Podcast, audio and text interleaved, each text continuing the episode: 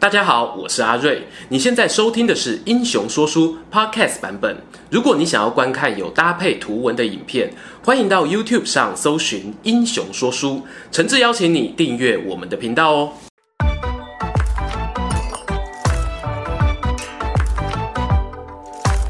Hello，英雄说书的观众朋友，你们好，我是说书人阿瑞，替大家带来精彩的英雄故事。今天呢，要聊的这个人物啊，又来到我们的潜力股时间啦！各位过去哦有在敲碗的股东们，冲起来啊！记得帮忙在这则影片按赞、订阅、加分享。如果你想要更进一步支持我们的内容创作，了解更多影片背后的点点滴滴，也欢迎参考我们的加入会员方案，QR code 就放在本片的片尾喽。好，让我们言归正传。今天要跟大家介绍的呢，是接着太史慈、甘宁之后，又一位效力于东吴的猛将级人物。他同样啊，名列江表十二虎臣之一，多次奋不顾身地保护孙权脱离险境，拥有不下曹魏、许褚、蜀汉赵云的评价。这个人呢，就是周泰周幼平。开头先聊聊周泰这个人的身家背景。周泰字幼平。他和另外一位武将蒋钦呢，都是出身九江郡，曾经啊是搭档，几乎呢也是相同的时间追随孙策。常见的一种说法是啊，周蒋两个人呢原本都是江贼出身，但是呢我自己其实更倾向他们的形象应该是认同东吴孙家三代的老练士兵。为什么会说是三代呢？你翻开蒋钦的列传哦，会发现他原本是效力于袁术麾下，后来呢加入孙策军团。孙策的老爸是鼎鼎有名的江东之虎孙坚。之前影片呢，我们也聊过不少他的故事。严格说起来呀，孙坚算是替袁术效力的打工仔。袁术呢，他利用家族的背景，帮孙坚取得了将军头衔，领豫州刺史。也派孙坚去攻击政敌刘表，但最后呢，不幸战死沙场。我推测啊，在袁术旗下呢，有一些老兵，当时应该就跟随过孙坚打仗，看到孙坚过世后啊，觉得袁老板不是什么可造之才啊，不如呢跟着年轻的小老板孙策自立门户，搞不好呢还能够闯出一片天地。周泰呢，大概就是在这种情境下。跟随蒋钦起加入了孙家军的阵营。作为啊陪孙策起家的元老人物，周泰呢，他也参与了平定会稽、丹阳、豫章等大小战役。他和蒋钦呢，先后都担任过别部司马这个官职。你可以想象成啊，是深获信赖的亲兵统领，是有能够带兵的能力。更多平定江东的故事呢，可以参考我好兄弟柳玉的小霸王孙策影片。话说啊，当孙家军打到会稽这个地方时，周泰和蒋钦的命运呢就出现了分歧点。蒋钦他跟随孙策去讨伐山越，而周泰呢，他被老板的弟弟孙权一眼看上了。孙权表示啊，周泰看起来坏坏的，我爱。孙策呢，他也很宠这个弟弟，就答应了他的请求，命令周泰呢以后就跟在孙权旁边，好好保护小老板。那个时候啊，孙策呢刚击破扬州刺史刘繇，刘繇手下的大将国士无双太史慈还没有投降，孙策呢正打算率领主力部队啊去跟他来个拳拳交心，就命令弟弟孙权呢带着一千多人驻守在后方一个名为宣城的重要据点，确保啊不会让人从背后偷袭。然而呢，现实总是比电影还要精彩啊！只要家里没大人呢，外面就会出现坏人。孙策前脚刚走，附近呢一伙山贼突然就出现在家门口。带头的头目啊，开口就说：“嘿嘿嘿，小弟弟，我是你哥哥的好朋友啊。”孙权呢还没来得及反应，宣城的守军看到这一批山贼人数是自己的四五倍之多啊，竟然未战先怯。城门呢，跟纸糊的一样，让敌人长驱直入。没有一会功夫呢，整座宣城里面已经满满的都是贼兵。孙权这个时候啊，年纪不过十七八岁啊，加上呢冲锋陷阵原本就不是他的强项，他喊破喉咙哦，也没看到士兵过来保护自己，一咬牙，一跺脚，翻身跳上一匹马，就想要夺路逃生。突然，嗖的一声。一笔闪亮亮的钢刀直劈过来，咚的一下砍在哪里呢？砍在孙权胯下的马鞍上。这说有多惊险就有多惊险啊！要是刀再往前个几寸，孙权那些还没有出生的儿子以后大概都没戏唱了。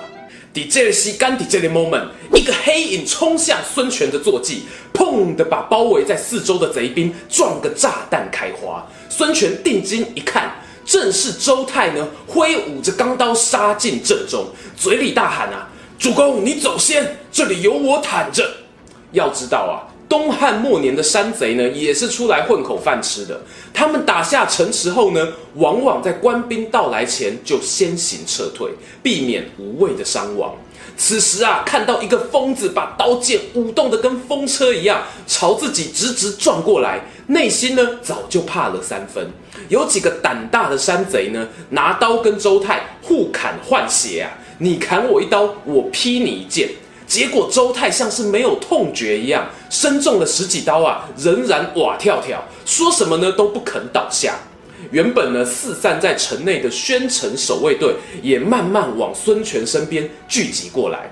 山贼老大呀，不愿意陷入泥巴战，恨恨地抛下一句场面话：“今天啊，留你一条性命啊，我们后会有期。”匆匆的就收兵离去了。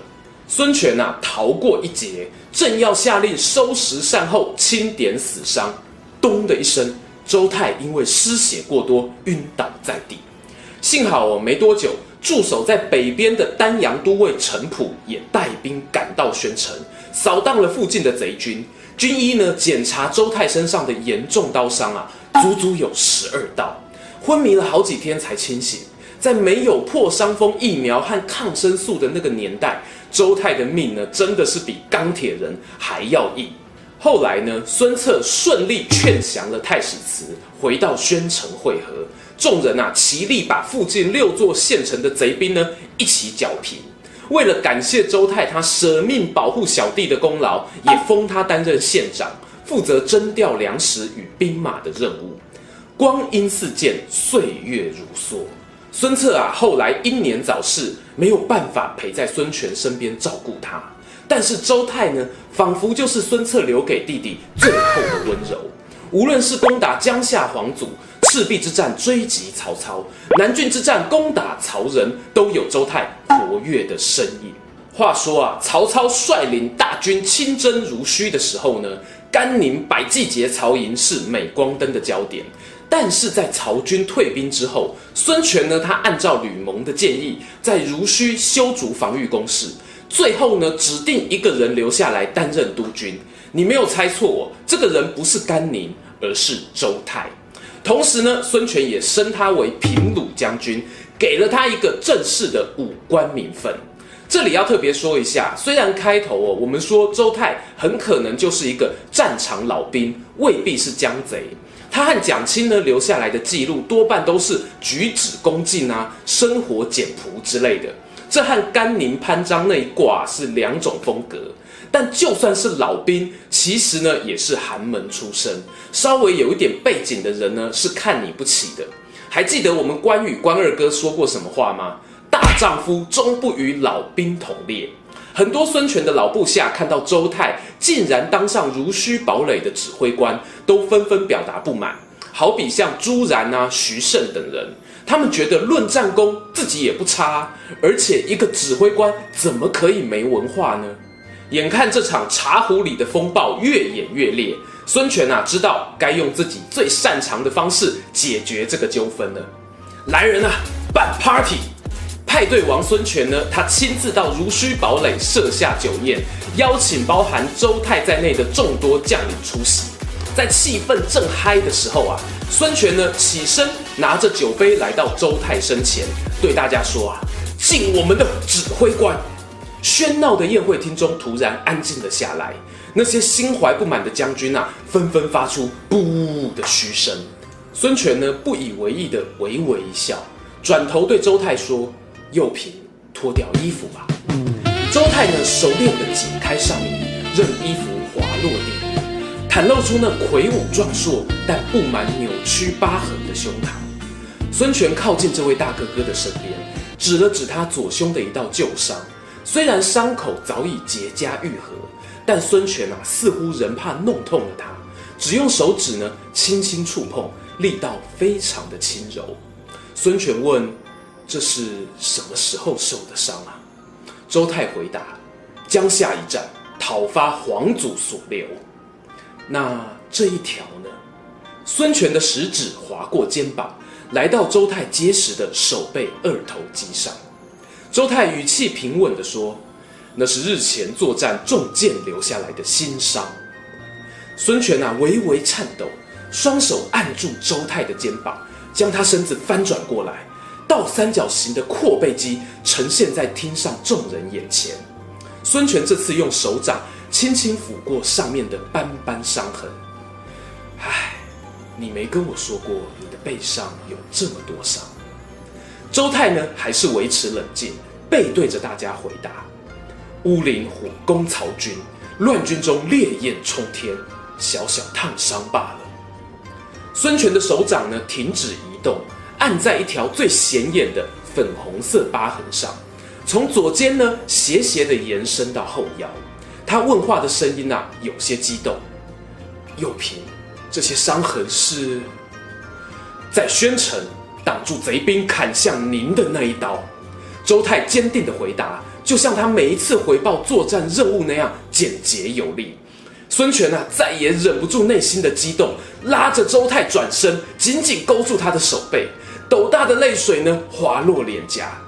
幼平，谢谢你为了我和伯符大哥出生入死，哥哥不在了，你就像我的兄弟一样，我们荣辱与共，不分彼此。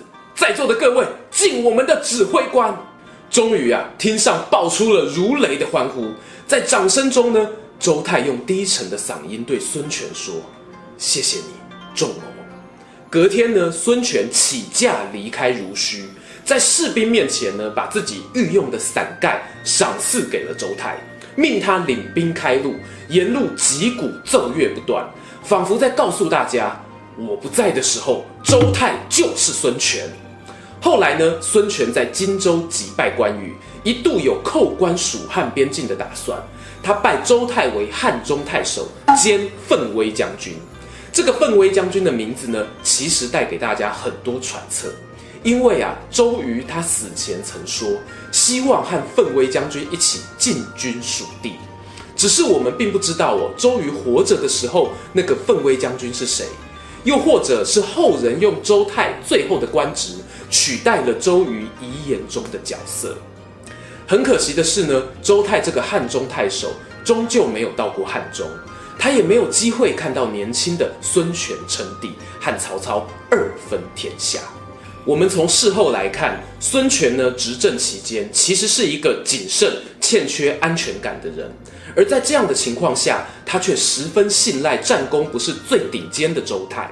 尽管孙权啊嘴巴上常说过他很信任某些人，但真正能够放心的，恐怕还是周泰这一座历经风雨摧残仍然屹立不摇的靠山。